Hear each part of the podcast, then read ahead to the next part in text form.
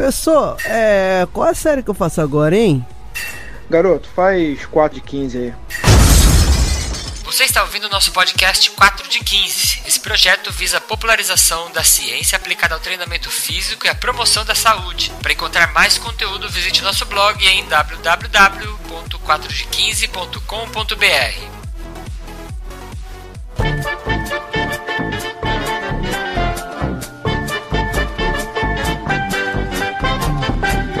dia pra você que está de mal com seu metabolismo lento.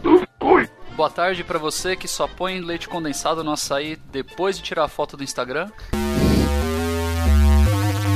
Boa noite pra vocês que estão escutando o cast durante o banho.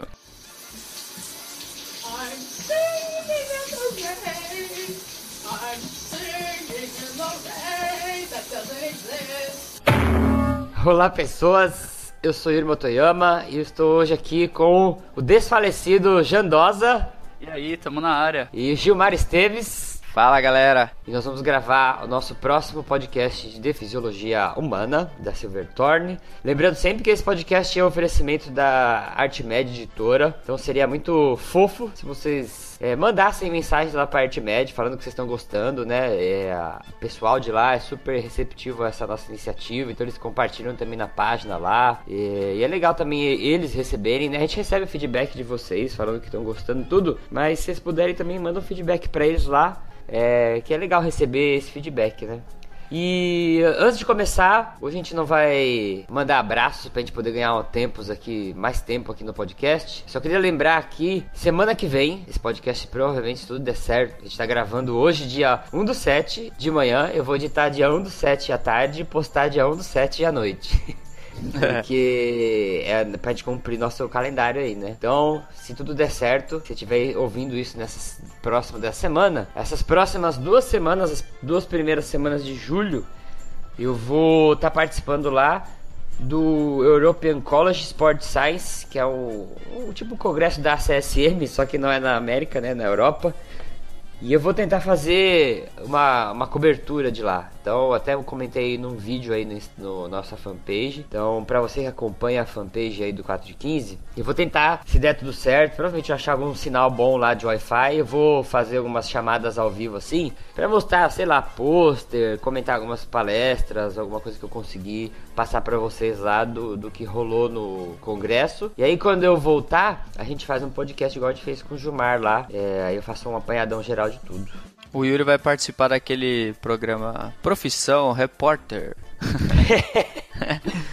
Eu vou só com meu celularzinho, vai ficar bem amador mesmo. Mas quem sabe a gente consegue uma estrutura aí, né? O negócio é o conteúdo. É, isso é verdade. E lembrando também, a gente, é, o 4 de 15 vai estar participando do Simbrace, que é no começo de setembro, que também a gente vai fazer essa, esse mesmo tipo de cobertura lá, trazer o que está acontecendo nos congressos e tudo mais. Certo? Boa! Isso aí. Ah, nenhum recado extra. Vamos começar agora pro bloco 1, onde nós vamos começar comentando sobre metabolismo, né? Que é o podcast de hoje. A gente vai falar um pouquinho sobre energia.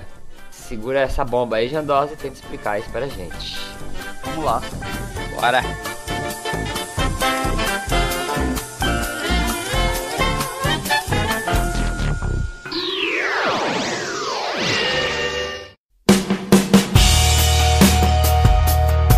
Cast anterior, o Gilmar falou bastante também sobre os, os componentes né, do, do, do organismo vivo, né, que são os carboidratos, as proteínas, os lipídios e os ácidos nucleicos. E aí o bloco de sistemas de energia, ele começa falando com- sobre propriedades emergentes. O que, que são essas propriedades emergentes?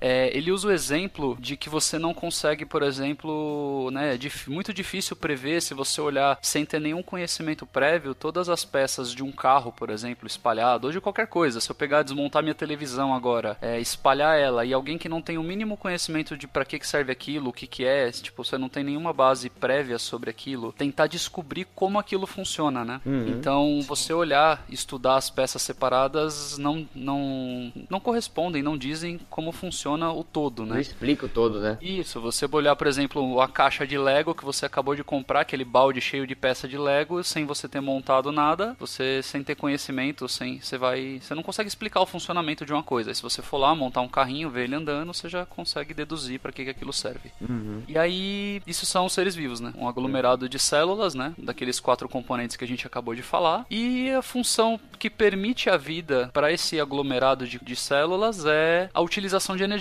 que é o nosso tema de hoje aí do cast, né? Uhum. Então a gente extrai, né? E utiliza a energia para permitir que a gente viva, exista. Tem um, um dos últimos podcasts do Nerdcast é sobre a origem da vida. E é legal vocês ouvirem também essa, as opiniões lá, que tem várias teorias, né, da origem da vida, para você ver, ou pra gente ter uma ideia de como esses bloquinhos, essas peças de Lego aí que o Jandosa falou, se aglomeraram para formar os organismos vivos, né? E até o que é o conceito Sim. de organismo vivo também, né? É legal. Esse cast é muito bom, eu já escutei já. Esse tá na minha to-do ainda. Como existem várias teorias pra formação da vida, né, cara? Tem um monte, é. É, tudo que a gente pode fazer é especular observando o que está acontecendo agora, né? Então a gente falou de energia, né? Que o, o- a utilização de energia pelos seres vivos permite a vida. E aí a gente pergunta, né? O que, que é energia? Que aí é um trampo, né? Porque explicar o que é energia, isso é uma parte que me dá muito trabalho quando eu vou usar isso em aula. Porque eu gosto de imaginar muito as coisas. E como que vocês imaginam o que é energia na cabeça de vocês? Igual quando o, o Goku se transforma em Super Saiyajin, tá ligado? Caralho, eu pensei no mesmo exemplo, cara. Não pensei. Aquela- Quando ele se transforma em Super luzinha? Saiyajin, aquilo é uma manifestação de energia animal, cara. Entendi. É, Pode acho que é um uma- o exemplo bom. mais grosseiro, né? É um exemplo bom, porque ele tá se transformando, tá usando energia pra mudar o estado dele, né? Sim. Isso.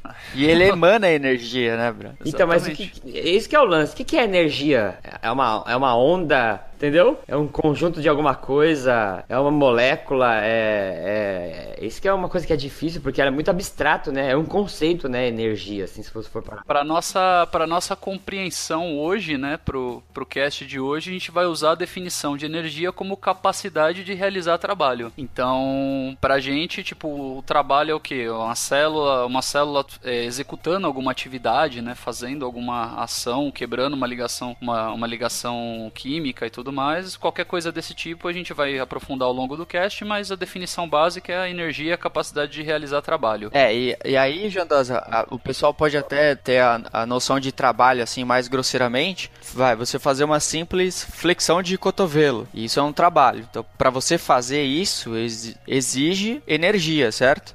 Isso. Mas não só esse tipo de trabalho, né, Jandosa? O trabalho do organismo lá dentro, várias reações, ou trabalho de moléculas, trabalho de pulso elétrico, vários pequenos trabalhos que nem se compara a esse grande trabalho que é uma flexão de cotovelo, mas vários trabalhos no nosso organismo lá dentro exigem energia. né? Exatamente, a gente abstraindo um pouco do conceito do, do corpo, né? A gente pode mergulhar nele também, mas um exemplo que a gente pode colocar bem assim é um carro, por exemplo. Você tem o carro, qual que é o trabalho do carro? É locomoção, é girar as rodas ali e promover tração. O que está acontecendo ali dentro? Ah, a gente tem os pistões se movimentando, por que, que eles estão se movimentando? A gente vai voltando né, até o combustível que queima e aí que empurra o pistão para baixo com a explosão dentro da câmara de combustão e tudo mais. Então, assim, aí a energia da gasolina, a gente vai falar disso daqui a pouco também. De onde veio a energia da gasolina? Por que, que ela explode? E aí o corpo também, né? Beleza. Então a gente falou de conceito de energia como capacidade de realizar trabalho e agora a gente tem outra pergunta, né? O que, que é trabalho? Dentro da biologia a gente vai falar em três tipos: o químico, o, trans- o de transporte e o mecânico. Então o químico é a síntese e quebra de, das ligações químicas, que a gente até falou bastante no, no capítulo anterior sobre isso, né? Como é que ocorrem as reações. É, a parte de transporte, como a movimentação de moléculas, de íons, que a gente falou no cast anterior também, e partículas através entre as células, né? Através das membranas internas, entre as organelas e aí entre células também dentro do corpo. E a parte de conceito de trabalho mecânico é a geração de movimento. Então a contração muscular, a movimentação das próprias células dentro do corpo, é, proteínas motoras. Um exemplo legal aqui é aquele aquele organismozinho que tem o flagelo, né? Que tipo um espermatozoide Isso. ou o próprio espermatozoide e o flagelo dele gera energia motora para ele se movimentar no, no líquido Que é seminal. a flexão de cotovelo aí que o Gilmar comentou. Isso aí, numa larga escala, conceito de trabalho mecânico. E aí fica na cabeça aí de você que tá ouvindo que todos esses tipos de conceitos de trabalho são formas que o corpo tem de transferir energia, né, para realizar ações que não são naturais, vamos dizer assim. São ações que aí a gente vai comentar isso um pouco mais pra frente, onde você vai ir contra a entropia, né, que é o processo natural é, das coisas, contra os processos naturais. Então, para você juntar, por exemplo, duas proteínas, para você transportar uma substância de um lugar que tem pouca para um lugar que tem muita pressão, isso tudo é contra intuitivo, né? Não é natural. Então você precisa gastar energia para fazer essas coisas aí. Isso até é um outro exemplo que eu pensei agora legal aqui é, por exemplo, a temperatura do corpo tá diferente da temperatura do ambiente, né? O tempo todo, praticamente. Sim. Então o corpo tem que usar de meios, né? Usar energia para fazer a regulação de temperatura. Isso. E aí, entrando nesse ponto, né? A gente acaba ressaltando que todas as células utilizam energia para cumprir suas funções. Como é que as células, por exemplo, é, obtêm essa energia, né? As plantas, a gente já conhece, né, desde o colégio aí da tia Maricota, que a energia, usam a energia do sol, né, para fazer a fotossíntese. Apesar então, é... de algumas pessoas acreditarem que também podem se alimentar do sol. Isso, é bem legal isso aí. só, só, dura, só dura até ver o que a pessoa faz fora, do, fora das câmeras, né? As pessoas ficam muito famosas, né, quando elas conseguem morrer fazendo isso, né? isso, isso é bem legal. Adoro o prêmio Darwin, é, é meu, um dos meus favoritos do ano. Então, as plantas elas fazem fotossíntese fotossíntese, né? Elas não, não fazem fotossíntese do nada, elas também precisam absorver algumas coisas aí, como o nitrogênio do solo, água, para fazer a glicose para ela e os aminoácidos para ela funcionar, né? E aí como é que funcionam os animais? Eles têm que ingerir biomoléculas de plantas e de outros animais. Então, basicamente, se eles têm que ingerir as, né, é, ingerir plantas e outros animais para sobreviver, vegetarianos vão adorar ouvir isso, né? é, basicamente a fotossíntese é o início início da fonte de energia para nós animais. Então o pessoal fica, vai ficar louco agora quando eu falar que a minha comida come a sua comida, né? Vegetarianos vão pirar.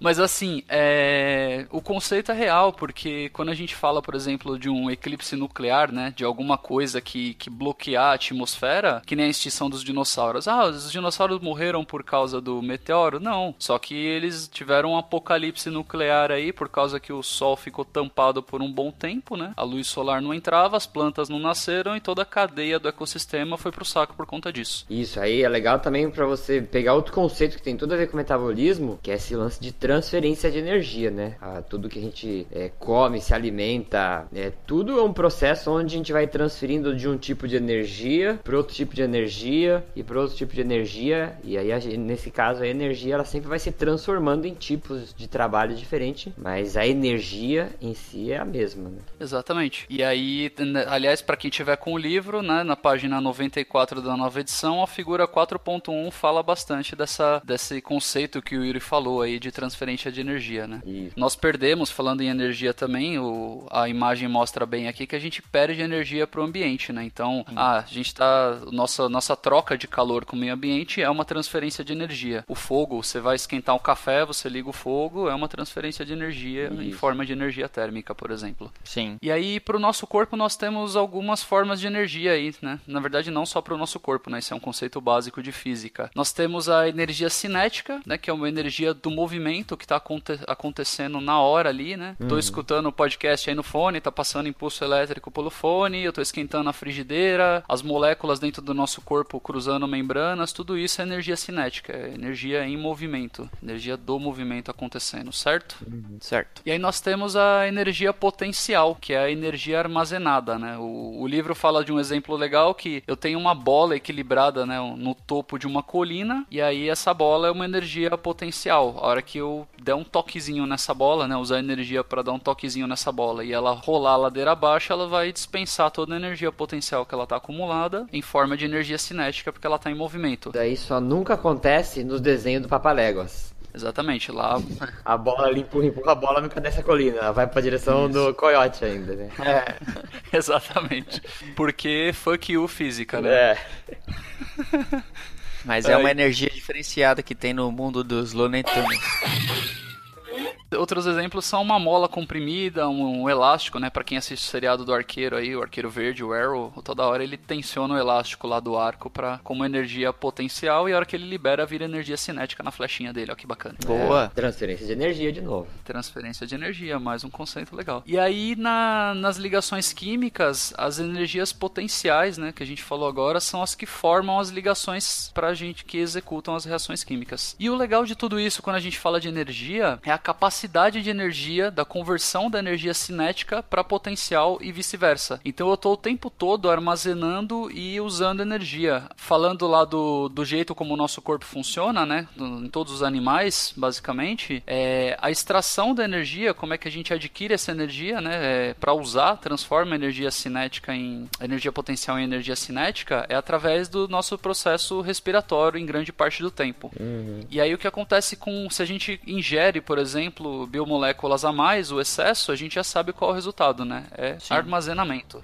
Então, lipídio, glicogênio, todos os, os depósitos de energia do nosso corpo são, ba são base, por exemplo, do, do excesso de coisas que a gente ingeriu. E aí nós temos um conceito bacana para falar sobre isso aqui, da capacidade de conversão de energia cinética para potencial, a inversão e tudo mais. A conversão nunca é 100% eficiente. Nós temos perdas né, de energia, por isso que, aliás, a galera que toda hora aparece um vídeo revolucionário no YouTube da galera fazendo um moto perpétuo, né?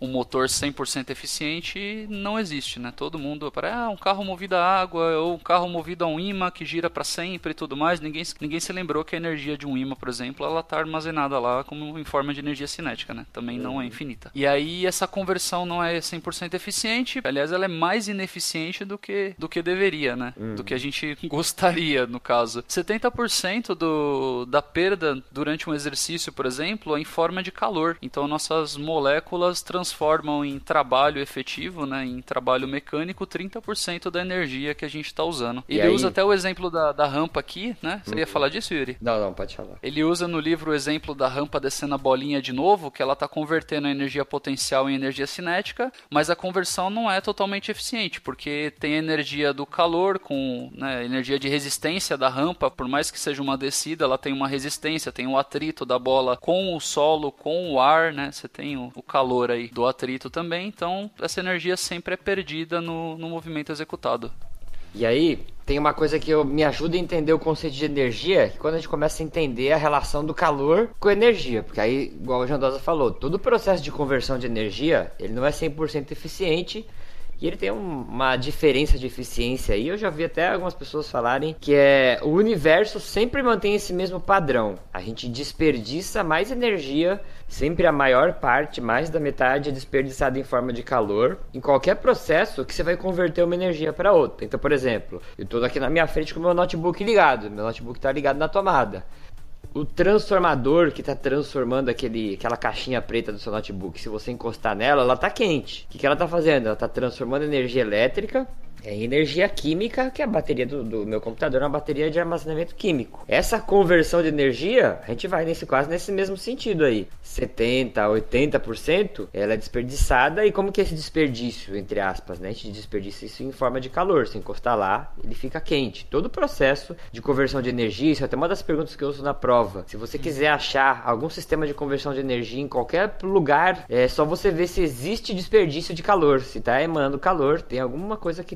está convertendo energia aí de uma fonte para outra. Quando a gente contrai contração muscular, é uma conversão de energia química e energia mecânica, produz calor. Então todo o processo né? Por isso que quando a gente vai medir a energia das coisas, a gente usa uma coisa que chama calorimetria, né? Se você for olhar aí Sim. as costas da sua embalagem de chocolate, tem as calorias daquele alimento. O que, que é isso? Quanto de energia que tem se eu queimar aquele alimento todo, se eu liberar toda né, a quantidade de calor necessária para metabolizar aquele alimento todo. Então, faça uma ligação muito forte na sua cabeça aí. Toda vez que a gente falar de energia, a gente vai falar de calor, né? E aí o Jandos vai falar por que, que a gente tem que entender termodinâmica para entender energia. Isso, aliás, voltando nesse exemplo do, do Yuri ter falado aí de eles, como eles queimarem, né? as calorias são identificadas como, como quanto deveria ser queimado daquele, daquele alimento que você está testando, é exatamente assim que eles testam, né? Sim. Isso. Calorímetro que chama, né? O Isso. aparelho. Então, beleza. E aí, falando de energia, nós entramos agora na parte da termodinâmica. Aliás, quem quiser se aprofundar um pouquinho mais em termodinâmica, só escutar o podcast do Dragões de Garagem, lá do- dos primórdios do Dragões. No episódio 28, eles falam das leis da termodinâmica com muito mais ênfase do que a gente vai falar agora. Agora é, É só uma bom. pincelada pra vocês seguirem. Ah, rapidinho, deixa eu mandar um abraço aí, falando em Dragões de Garagem, mandar um abraço pro Daniel Capua, que ele gravou até um dos últimos drops com a gente, e ele falou que ele tá estudando fisiologia pelos nossos podcasts.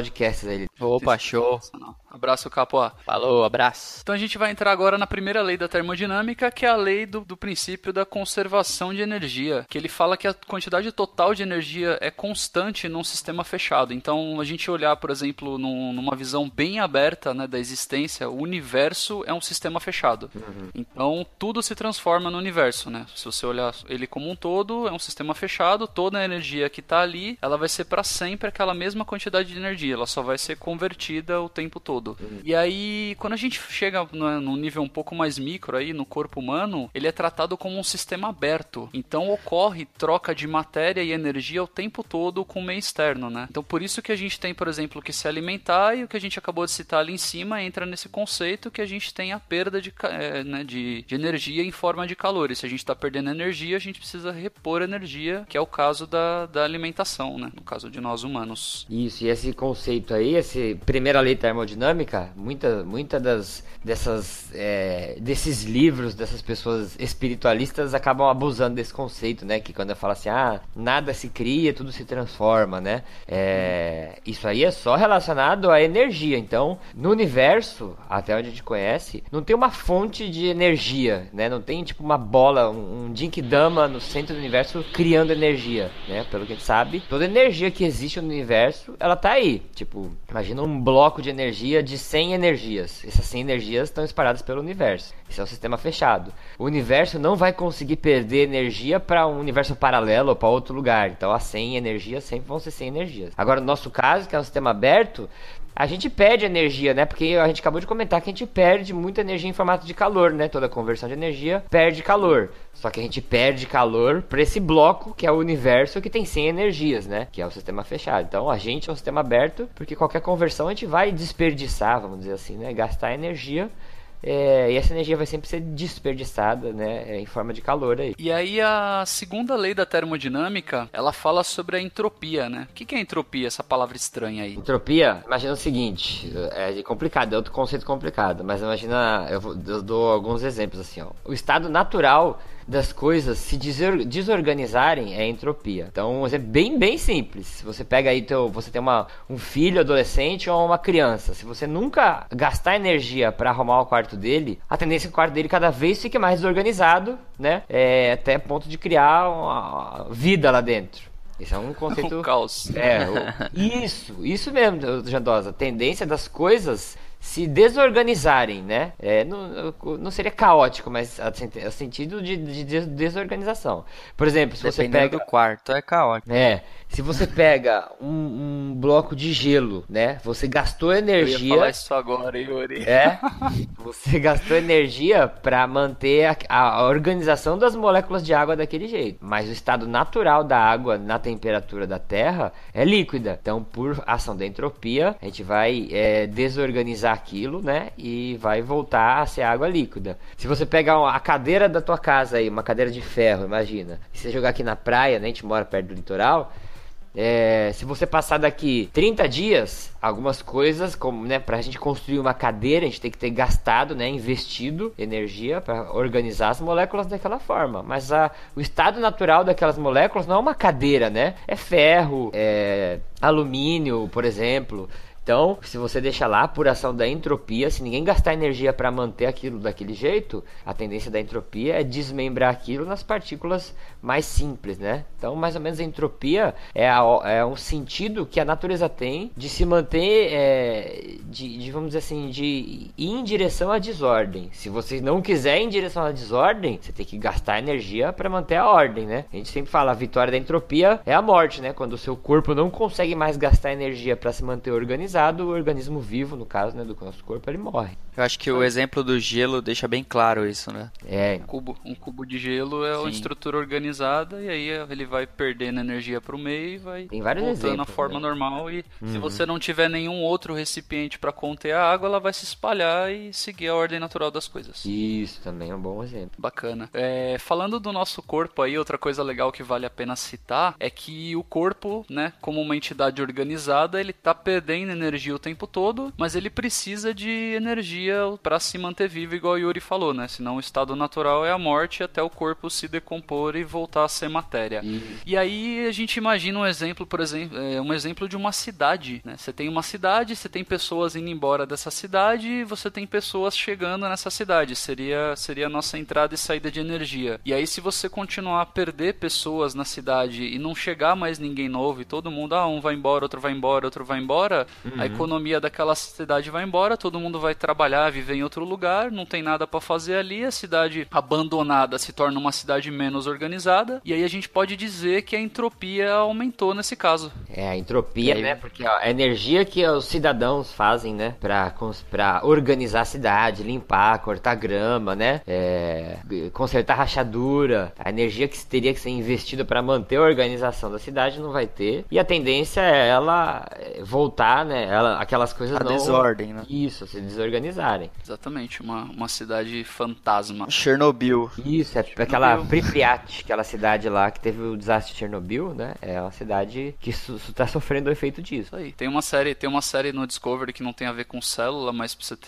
uma ideia, chama o Mundo Sem Ninguém. E Puta, eles é ficam hora, especulando o sério. que, o que aconteceria. Não Discovery não, engano, no History. Em 1.2 bilhões de- milhões de anos, se a humanidade sumisse, não teria nenhum vestígio de que existiu a humanidade. Teria sim, cara. O, o George Carlin fala que sobraria o plástico. Será? 1.2 bilhões de anos? Ah, a cidade que o mundo só quis a gente pra fazer plástico, cara. É Era só- 10.2 nossa. bilhões de milhões de anos, ó, vi aqui. 10.2 milhões de anos, é, não sobraria nada, cara. A entropia Não levaria teria nada de vestígio humano. nada. Um diamante polido, nada, nada, nada, nada. Será que o plástico resiste tudo isso aí? Ah, não sei. A Terra, parece que o nosso, nosso objetivo no mundo é fazer plástico pra Terra. A Terra só fez a gente pra isso. Plastificar a Terra. Isso. Ah, então, resumindo esse bloco, sem entrada constante de energia, os- o, o- qualquer sistema é incapaz de manter o meio interno ordenado. Isso, que é a entropia, né? E no nosso caso é o- a perda de calor aí, né? Que todo sistema, que é a segunda lei da termodinâmica, assim, né? Todo sistema é, ele consegue converter energia e desperdiçar ela em forma de calor, né? Mas ele não consegue fazer a reação inversa, né? Ele não consegue pegar calor e transformar é, em energia, né? Por isso que a tendência sempre é a desordem, né? A, a gente perder energia nos processos de conversão, essa é a segunda lei. Isso aí. E aí, vamos, vamos brincar um pouquinho agora com reações químicas? Bora. Vamos lá. Explodir coisas igual os Mythbusters. Vamos falar um pouco agora sobre reações químicas no bloco 2 e enzimas. Bora. Olha, invertemos agora os papéis, hein, Rolando?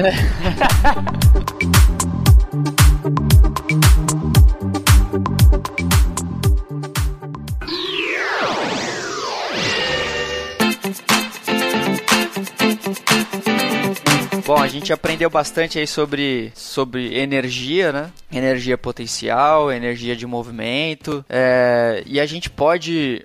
O Jandosa também falou um pouco aí sobre a captação de energia do meio externo, né? E como a gente vai utilizar isso é, nos nossos processos vitais para a gente manter a organização do nosso corpo, né? Não, não virar essa segunda lei que a gente comentou bastante da entropia, não entrar em desordem. Então, para isso a gente precisa captar a energia do meio externo e utilizá-la. E, e nisso entra as- os processos químicos, né? Nossas reações químicas, os nossos processos do organismo. E aí a gente vai começar a entrar numa parte que fala bastante sobre a bioenergética, né? Que é utilizar a energia no nosso sistema biológico. Onde a gente estuda todo esse fluxo de energia nos nossos sistemas. E especificamente falando sobre uma reação química, ela é capaz de transformar uma determinada substância em uma substância diferenciada. Então a reação química ela vai transformar essa substância em outra. É, essa reação química ela pode se iniciar com uma ou mais moléculas e aí chamamos de reagentes ou substratos. E o que ela vai formar são os produtos. As moléculas que vai sair dos reagentes e substratos, que vai ser transformada dos reagentes e substratos, o que vai ficar lá são os produtos, tá? Então esse é o processo, é, as moléculas que estão lá no processo de reação química. Aí, só lembrar, você que tá ouvindo, você tem que pegar os podcasts na sequência. A gente falou no primeiro podcast, né, que a divisão do estudo da fisiologia começa lá com a química, né? Que é você entender a relação entre os átomos, né, e a relação entre as moléculas. Então, quando o Gilmar fala aí que é transformar uma molécula em uma em outra, né?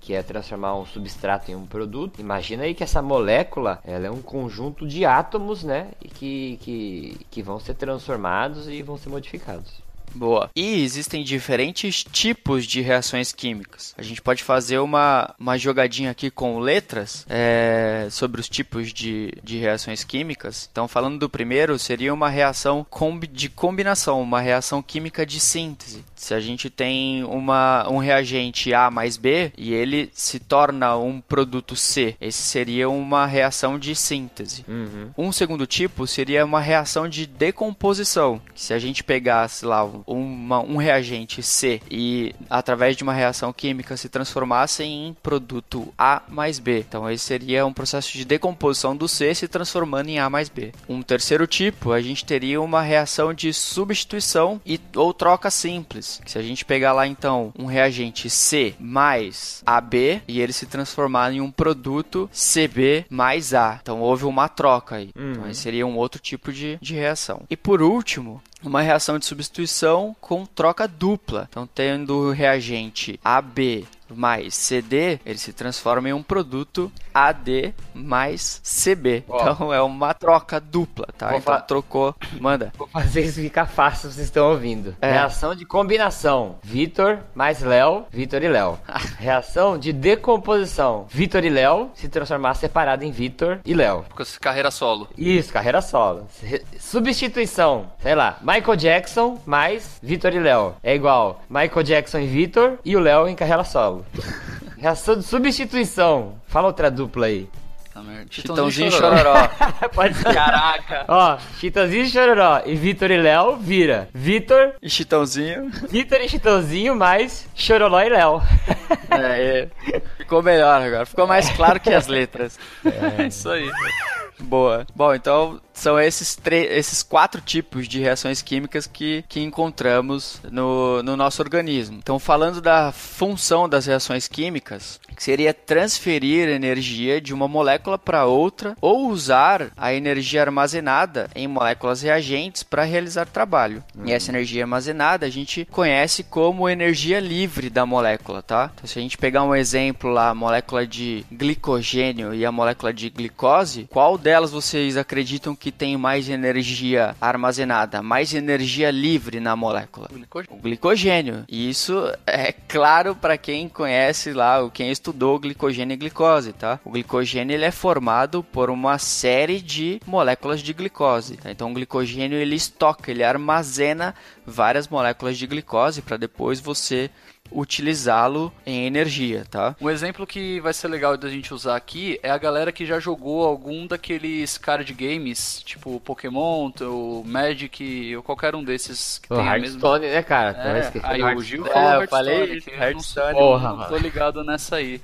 Que você tem o- as cartas que são en- é, energia, né? No caso do Magic, por exemplo, são as manas, e aí cada um tem um nome pra isso. E você tem os feitiços, as criaturas, tudo que você precisa usar dentro do jogo, que são as, as ações, né? Onde você vai gastar essa energia pra executar. Então você tem a energia potencial ali das suas moléculas, só que, por exemplo, você vai invocar uma carta, você tem que pagar um custo, né? Pra, pra executar uma ação, pra fazer alguma, alguma outra coisa no jogo. Então, Cara, as cartas de energia é a energia potencial. isso. Sim. Puta, mano, que exemplo bom, Falei que ia cara. gostar do exemplo. Caraca, vou usar isso na minha aula, cara. É o melhor jeito de explicar energia potencial. Sensacional. Aí você usa, mano. usa a sua mágica lá, usa a sua carta, a sua criatura, faz o ataque e tudo mais, é energia cinética. E aí o custo que você tem que pagar pra baixar uma carta, no nosso mundo aqui da- das reações químicas, é a energia de ativação. Então você tem lá uma molécula com uma energia potencial potencial de 5x, mas para você liberar a energia dela para fazer uma, uma ação, para fazer alguma função do seu corpo, ela gasta 2x e você só consegue realmente usar 3x para fazer a, a função que você precisa. Uau, é, pra você ajudar. Da hora.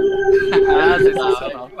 Ô Yuri, não tem aquela carta no Hearthstone, o é, Setum? Kutum. Kutum. É. Então, não tem aquela carta? Quando você dá o cliquezinho nela para jogar na tela, é a energia de ativação. E aí quando ela começa a soltar aquela borrachada de bom, bom, bom de bomba explodindo os adversários, é a, é a transforma, é a reação química fazendo vou, vários é, produtos. Eu vou roubar todos esses conceitos para explicar a energia potencial agora. Bom, já emendando isso daí, então a gente já até acabou comentando a reação química ela precisa de um empurrãozinho para ela acontecer, certo? Ela precisa de pegar um tranco, igual o Jandosa comentou no bloco anterior, lá da bola que tem uma energia potencial que tá lá em cima da colina, mas ela precisa de um toquezinho para ela rolar a colina abaixo. Isso aí, o bêbado nunca vai rolar sozinho, você tem que dar é. um empurrãozinho para ele descer. Isso. E isso a gente chama de energia de ativação. Como se você fosse, se tivesse empurrando um carro que morreu, você precisa fazer ele pegar no tranco, ou precisa funcionar ele ou rodar ele de alguma forma, você tá empurrando lá o carro numa, em uma pequena distância antes é, de uma um ladeira, exemplo. antes de uma ladeira, e aí depois que você chegou na ladeira, você solta ele e ele vai ladeira abaixo. E quando ele chegar ladeira abaixo, ele vai se transformar em vários produtos lá embaixo. Até quando você empurra o carro, você tá usando energia cinética para ativar o motor, né? É a energia de ativação. É a energia de ativação. Boa também. Boa. Então a gente precisa de uma energia de ativação para fazer acontecer essa reação química, tá? E gerar lá os seus produtos. E algumas vezes essa energia de ativação ela é baixa, lógico, ela pode ser um, precisar de uma energia de ativação alta ou uma energia de ativação baixa ou muito baixa, tornando-se uhum. até às vezes uma reação química espontânea, que acontece puf, sem precisar de energia de ativação. Como que é? Como ela acontece? Vamos lá, e durante uma reação química, a energia ela pode ser capturada ou liberada. Ou seja, os produtos de uma reação eles podem ter mais energia livre do que os reagentes, e aí seria uma captação de energia, ou os produtos podem ter menos energia livre que seus reagentes, que aí seria uma liberação de energia. E a gente uhum. divide isso é, como conceito em reação endergônica e reação exergônica. E aí como conceito, a reação química exergônica seria a energia energia livre dos produtos menor do que a energia livre dos reagentes. Lembra lá que a gente falou de produto, do produto e reagente? A gente pode citar a via da glicólise, tá? Então, se a gente pega lá um, uma molécula de glicose, tá? Na via da glicólise. Uhum. Claro, né? que molécula que seria? Você pega lá a molécula de glicose. E aí ah, no final. glicerol. Glicerol também entra na via da glicose. Ah, mas é claro a gente falar de glicose da via da glicólise, né, pô? É... No final da via da glicólise, a gente tem o produto lá que são a formação de moléculas de piruvato. Isso. E as moléculas de piruvato, elas têm uma energia livre menor do que o seu reagente, que é a molécula de glicose, tá? Isso. Então, as duas moléculas de piruvato lá que se formam no final da reação da via da glicólise têm uma energia menor do que o seu reagente. Então, produto, a energia do produto é menor do que a do reagente. Então, essa é uma, uma reação química exergônica, certo? Deu certo, entender? Que eu, vou, que eu vou explicar isso aí, o porquê disso no último bloco. Então, é, segure uma, aí. Um exemplo legal de relação endergônica é quando você está né, você tá adicionando energia no, no ambiente por meio de uma fonte externa. Então, a gente pode usar um exemplo do derretimento do sorvete. O sorvete está lá na, na, condição dele, você está adicionando energia do ambiente externo nele e é uma reação. Ele derreter é uma reação Isso. endergônica. Ah, tá. Achei que você tava falando do exergônica. E era Não, o contrário. É endergônica. Quando ele capta a energia, Isso. é endergônica. Exatamente. Então tá sendo adicionada energia no sorvete e ele tá se equilibrando com o ambiente, mas por isso ele tá derretendo. Uma reação endergônica. E aí, já como conceito, a gente falar de endergônica, seria a energia dos produtos, elas são maiores do que a energia livre dos seus reagentes, certo? Então, de alguma forma aí, acumulou energia no meio do caminho, né? Isso, ela é uma consumidora de energia, uma uma reação química que consome energia. Se a gente Isso for aí. citar aí, a gente já falou bastante Boa. de glicose, se a gente falar sobre a formação de glicogênio para potencialmente depois você usar como energia, então a formação do glicogênio através de moléculas de glicose é uma reação química endergônica, porque a glicose ela tem menos energia livre do que o glicogênio, certo? Isso aí. Boa. Ah, também tem um exemplo que a gente eu falei agora da, da via da glicólise, que, que ela é uma reação química exergônica,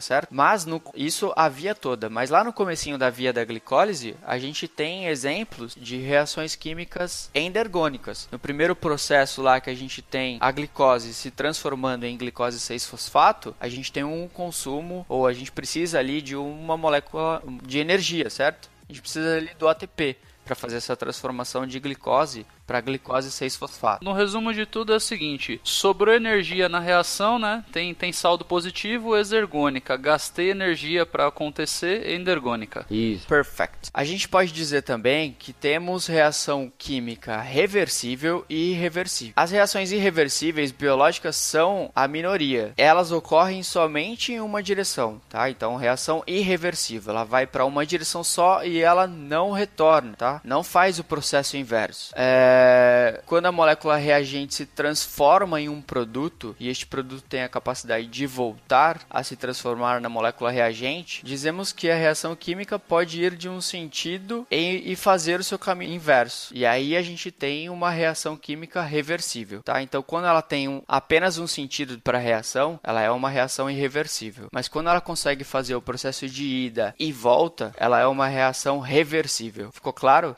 Ficou, ficou. Imagina assim, ó. A reação irreversível é igual você descer de um escorregador, né? Se você senta Boa. lá e joga o seu corpo pra frente, não tem como você voltar mais. Só vai em uma direção, né? É mão única. A reação reversível, ela é igual àquela... É, aquelas... É, mesinha de ping-pong lá, que fica um disquinho escorregando de um lado pro outro, né? Dependendo da Boa. direção, da força que você fizer, ela pode ir numa direção e ou voltar na, na, na outra dire... na direção inversa. É isso aí. E aí, como eu comentei, a reação reversível é a sua maioria no nosso no corpo humano e a principal razão para isso ocorrer é que as reações químicas são auxiliadas por algumas proteínas, ou seja, por algumas enzimas, que é o que a gente vai comentar agora um pouco sobre as enzimas, tá? Então a reação reversível ela tem lá o auxílio de uma enzima. A gente pode falar da enzima lactato desidrogenase, né, que transforma lá o piruvato em lactato e posteriormente ela também transforma o lactato em piruvato. Então ela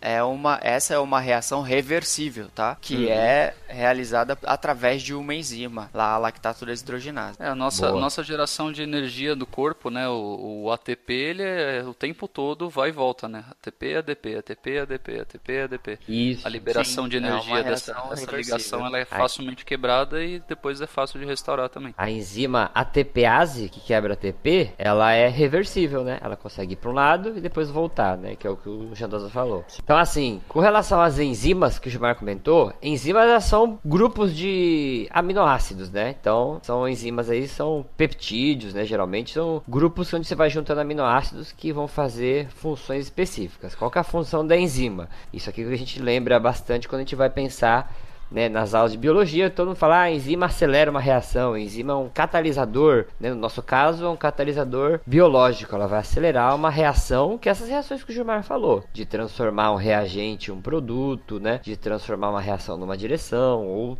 ir numa direção, vai e volta, uma direção reversível. Então a enzima, ela vai acelerar, né, essa transformação. Agora um exemplo bem simples, se você pega a sua digestão aí, né, a digestão de um almoço que a gente faz em duas horas, então assim, as enzimas, que elas vão fazer o que? Acelerar o processo da digestão, como exemplo, você vai pegar uma, você come uma carne, né, a gente tem enzimas aí que vão destruir as ligações peptídicas para transformar as proteínas em peptídeo, peptídeo em aminoácido e transformar isso nos aminoácidos essenciais para nossa digestão. Então, isso aí é uma, é uma reação que se não tivesse enzima, você demoraria aí semanas para fazer a digestão de uma refeição. E aí, por causa das enzimas, elas acontecem é, em poucas horas. Ou seja, É. nossa espécie seria extinta se não tivéssemos enzima. Isso. É, na verdade, a gente não teria nem vida, né? É. E aí o, a enzima é tipo uma especialização, a feature do nosso corpo para fazer alguma função metabólica específica. Isso, e fazer isso ficar bem rápido. Isso. Uma coisa que é legal a gente pensar, assim, que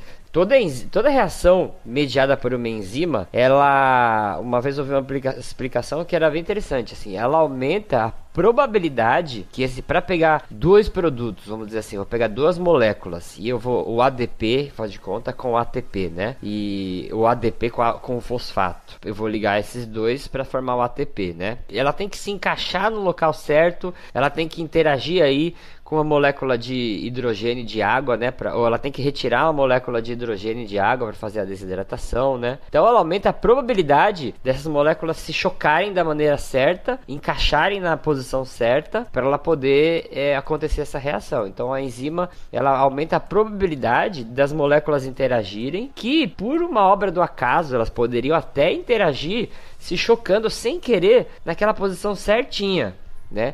É, mas aí a gente não poderia esperar o acaso para ressintetizar ATP, né, para gerar energia. Então a enzima ela já vai fazer essa ligação no local certo, na velocidade certa aí. Um outro exemplo de enzima, enzima bem conhecida da galera, né? Principalmente, principalmente não, até quem não tem esse problema vai lembrar dessa enzima, que é a tal da, da enzima que quebra a lactose, né? A galera intolerante à lactose aí não pode Isso. tomar leite. É porque o corpo dele não, não tem a enzima que, que faz essa quebra do açúcar do leite.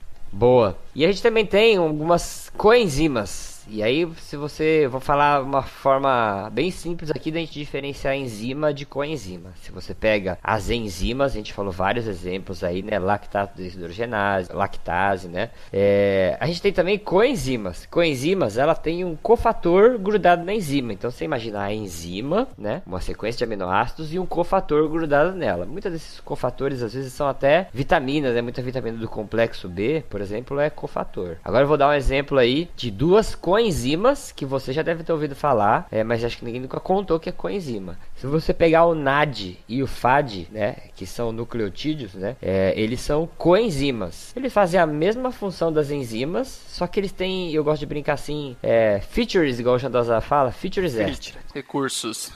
é, enquanto uma enzima, ela consegue quebrar uma coisa no meio só, e ela só faz isso, uma coenzima, ela consegue quebrar uma coisa no meio, ela tem outro braço que consegue encaixar alguma uma outra molécula nessa parte que quebrou ela consegue andar com essa reação para outra direção. Então, uma coenzima, imagina aí que é um, um, operário de quatro braços, né? E ele consegue fazer mais coisas. A enzima é um operário de dois braços que está sentado, quase não sai nem do lugar. Então, outra coenzima importante é a coenzima A. Quando a gente for falar, eu vou falar rapidinho lá mais para frente da, do ciclo do ácido cítrico, né? É, o famoso ciclo de Krebs. A gente tem uma coenzima A, né? Que ela também tem um cofator e a gente vai ver que ela faz isso. Ela consegue modificar a molécula, é, tirar elementos, colocar elementos e andar com essa molécula em dire numa direção específica. Boa. Aliás, façam isso, gente. Pesquisem por enzimas no, no Google Imagens. É muito divertido. As enzimas parecem um monte de confetezinho, assim. Parece que elas estão sempre em festa, sabe? Você quer estudar e elas vivem te distraindo. Você troca assim pra aba do Google e fala, pô, surpresa, ó, enzima de novo pra você. Quando você estiver tristão, né? Você vê isso, as enzimas. Se estiver triste, Google, pesquisem imagens de tridimensionais de enzimas no Google. Elas parecem um monte de confetinho e elas sempre lembram alegria. Não tem como ficar triste vendo imagem de enzima. E uma coisa que altera a função da, das enzimas, a gente vai ver que existem outras coisas, mas principalmente a atividade enzimática, ela vai ser controlada pela temperatura muito né? Por isso que uma pessoa, acho que eu já até comentei em outro podcast, ela pode morrer de febre porque temperaturas muito altas, 41, 42, passar desse limite aí, as enzimas, elas se desnaturam, né? Quando o que é desnaturar uma proteína? Quando a temperatura é tão alta que você consegue destruir a ligação entre os aminoácidos. E aí, como a enzima, eu falei, é um monte de aminoácidos, se quebrar ela, ela perde a função e aí você imagina que você quebrou uma enzima que ressintetiza ATP. Já era, você não, não consegue mais manter a vida porque você não consegue mais gerar energia. Então, temperatura para mais acelera reações enzimáticas até chegar um momento que ela pode interromper a reação enzimática. Como temperatura para menos, ela pode desacelerar algumas reações enzimáticas que é o que os animais fazem quando eles hibernam, né? Eles conseguem é, diminuir o metabolismo, que a gente vai conversar mais para frente, pela mudança de temperatura. Outra coisa que afeta a velocidade das reações enzimáticas é o pH, né? Que é, a gente comentou também em outro cast, que é a quantidade de hidrogênio livre dentro de uma solução, que seria um meio ácido, né? Então, quanto a, a enzima ela tem aí um, uma faixa ideal, no nosso caso as enzimas do corpo humano, tem uma faixa ideal de pH para estar, tá, que é o nosso pH normal, 7, 7.4. Ou seja, mesmo que ela for mais ácida ou mais alcalina, vai interferir no, no, funcionamento dessa enzima, né? Aí é diferente da temperatura. Se passar disso, ela para de funcionar. Se passar disso para mais ou para menos, ela já não funciona mais. Então a gente tem que manter uma temperatura estável, mas acelerar, aquecer aumenta e resfriar diminui a atividade das enzimas. Só que o pH tem que manter estável. Porque se aumentar ou diminuir, ela para de funcionar. E aí a gente tem rapidinho os tipos de reação que vai dar o nome para as enzimas. Então, se você pega uma reação de oxidação ou de redução, que normalmente, né, ela vai transferir elétrons ou remover hidrogênios, né? Aí você pega enzimas que vão ter o nome, por exemplo, oxidase, desidrogenase, redutase, né? São classes de enzima que a gente chama de oxirredutase. Então, oxidação e redução. Quando a gente vai pegar a cadeia de transporte de elétrons lá, né? Que a gente vai transferir elétrons, são enzimas que fazem oxidação e redução. Lembrando de novo, primeiro podcast, por que a gente chama de oxidação e redução? Lembra que quando você pega é, e remove elétrons de uma molécula ou de um átomo, ele está perdendo carga negativa, né? E aí, quando você adiciona elétrons em um átomo, você está aumentando aumentando a carga negativa. Então ele está ficando mais negativo, né? Então isso daí é que a gente chama de redução. Redução é quando você vai deixando o elétron mais negativo, por isso que tem esse nome redução. Adicionou elétron. Se você faz o caminho contrário, a gente chama de é, oxidação. E aí a gente tem reações de hidrólise e desidratação, que que é quando você usa água para quebrar uma molécula ou para grudar uma molécula. Então hidrólise, quando você pega aí coisas que terminam com easy, lise, significa quebra quebra. Eu uso uma molécula de água e quebro uma, uma outra molécula no meio. Só que quando eu for colar essa molécula de volta, o ATP, a gente vai falar isso mais para frente, né, em próximos casts, você vai ver melhor, né, mas o ATP quando ele se quebra em ADP mais P, né? Ele libera uma molécula de água. Por que, que ele libera? Onde estava essa água? Ela estava na hora que a gente foi grudar ele de novo, né? Então, hidrólise é quando a gente usa uma molécula de água é, para quebrar uma outra molécula no meio. Só que um pedacinho da água vai para o lado A e outro pedacinho vai para o lado B. E desidratação é quando eu vou grudar A e B de novo sobra essa molécula de água que eu tinha usado na, na vez anterior. Isso é hidrólise ou desidratação. Isso. Transferência de grupos químicos é quando a gente troca, isso é fácil de entender. Muda, adiciona ou subtrai. Então, por exemplo, é uma fosforilação, né? Que tem uma enzima que chama fosforilase. Ela adiciona grupos fosfato. Então, quando a gente pega lá e vai mexer na quantidade de fosfato, você pega a enzima fosforilase, você sabe que ela está adicionando ali. Quando a gente tem enzimas que chamam de quinases ou sinases, né? São, são enzimas que vão fazer troca. Aí pode trocar o quê? Pode trocar fosfato, pode trocar grupos amino, né? E um exemplo de subtração, quando a gente pega aí a desaminação, quando você vai transformar um aminoácido em uma base para ele virar glicose, a gente sabe que o aminoácido, né, ele tem um nitrogênio que não entra nesses processos de geração de energia que a gente vai comentar. Então eu tenho que arrancar esse nitrogênio fora, né? O grupo amino dele, que é o NH3. Aí isso chama é, subtração. Uma enzima vai subtrair esse grupo amino, então a gente chama de desaminação. Essa enzima chamaria desaminase. E por último, enzimas de ligação, que aí também é fácil de entender. Ligação é quando eu vou grudar aí duas coisas, unir, né? É, só que aí eu vou, eu não vou ter nenhum, nenhuma sobra de moléculas, como no, na desidratação, né, no exemplo que eu dei anteriormente. Então eu só vou grudar uma molécula com outra e investir energia ali. É, e geralmente essa energia que eu vou investir pode até vir do ATP, que aí são as enzimas que a gente chama de ligases ou sintetases. Certo? Certíssimo. Então vamos para o bloco final. Isso aí, metabolismo. Vamos brincar um pouquinho.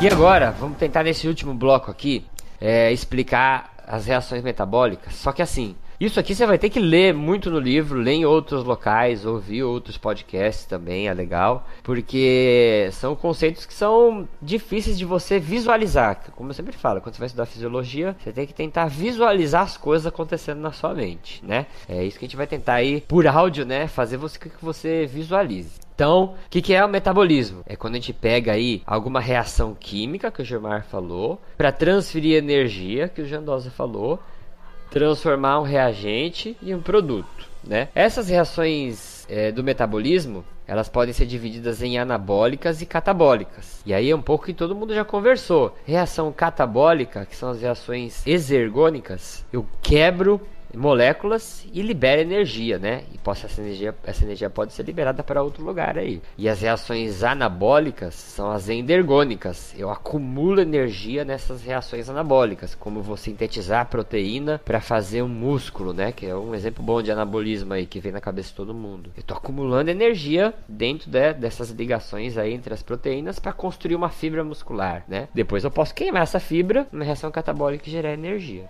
É, essa energia, como a gente comentou, a gente pode medir essa transferência de energia é, olhando o, a dança do calor, né? Para onde o calor vai, aonde produz calor, né? Que é isso a gente entendeu um pouquinho antes, que todas as reações de transferência de energia liberam calor. Se você ficar seguindo aí o calor, você sabe onde está tendo conversão de energia, onde está tendo reação anabólica ou catabólica. E aí, esses processos metabólicos, né? Eles vão acontecer é, em etapas sempre, né? E sempre de uma etapa A para uma etapa B, ou de uma etapa A para uma etapa Z, e todas as etapas aí que a gente chama de etapa intermediária, né, vão fazer parte do processo também. Pô, aqui, vou dar um exemplo de São Paulo disso aí, Yuri. Uhum. É o, você tem, você quer ir do, do Jabaquara pro Tucuruvi, você tem que pegar o metrô e o destino final é o Tucuruvi, mas você tem que passar em todas as estações intermediárias ali. Isso, mapa do metrô é um bom exemplo. É o mapa né? do metrô, então você tem A reação para chegar até o Tucuruvi pode às vezes não começar no Jabaquara, né? Fala outro lugar Isso, aí que dá pra entrar. Pode começar na saúde. Na saúde, mas vai Para chegar no isso. Tucuruvi. Isso, esse é um Isso bom aí. exemplo. O mapa do metrô é um bom exemplo pra você imaginar que as reações metabólicas podem ir de, uma, de um ponto A para um ponto B, mas ela pode começar lá no meio do caminho também, né? Não necessariamente. Até o rodovia, né, que era o exemplo inicial também, a gente pode pegar, por exemplo, eu posso começar aqui em São Paulo e descer até Santos, eu posso entrar na rodovia lá no meio do caminho em São Bernardo e descer até Santos do mesmo jeito. Boa, isso é um bom exemplo pra gente entender as rotas metabólicas. Isso que Isso o. Jandosa falou é uma rota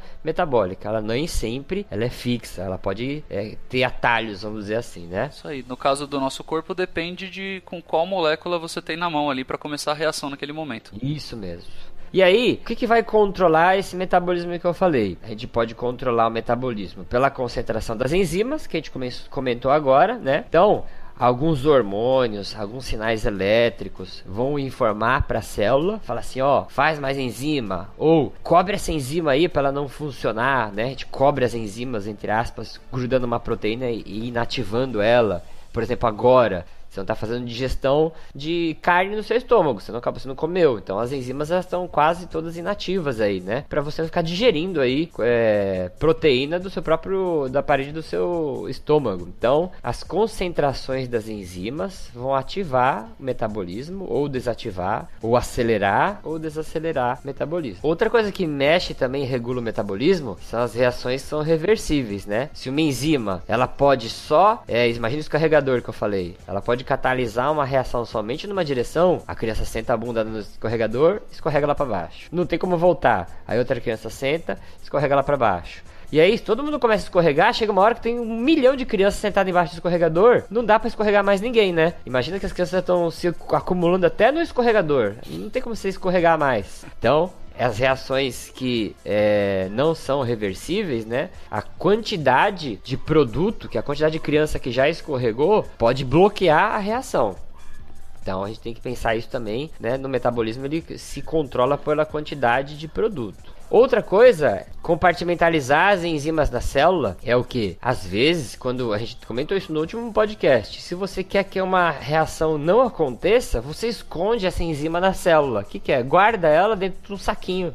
Né? Guarda ela dentro de um compartimento. E aí, algumas enzimas aí é, não vão funcionar. Ou, se você quer que uma enzima funcione muito mais num lugar do que no outro, é só você guardar ela dentro do lugar que você quer que ela funcione. Igual a mitocôndria, tem enzimas específicas da mitocôndria, né? Que vão funcionar só lá dentro da mitocôndria, porque tá dentro daquele compartimento lá. Isso aí. Então, e o, e o outro, um outro mecanismo que a célula regula o metabolismo é a razão entre o ATP e o ADP. Que o ATP é a nossa moeda energética da célula, né? Do, do corpo, do corpo todo, né? Não só de uma célula. Hum. E se o corpo vê que ele tem menos é, ATP, né? Tem mais ADP livre, ele a concentração caiu e ele vai começar a, faz, a ativar um processo que sintetiza ATP em maior quantidade. Isso. Então você sempre vai ter que ter um estoque de energia ali, senão o corpo para de funcionar. E o corpo sinaliza isso e começa a inverter o processo lá do ADP, produzir ATP de novo para ter estoque de energia para utilizar. É quase como se fosse um carregador de celular automático, né? Quando a bateria tá acabando a energia, ele começa a carregar de novo, né? O, o estoque de ATP tá caindo, ele vai mexer na,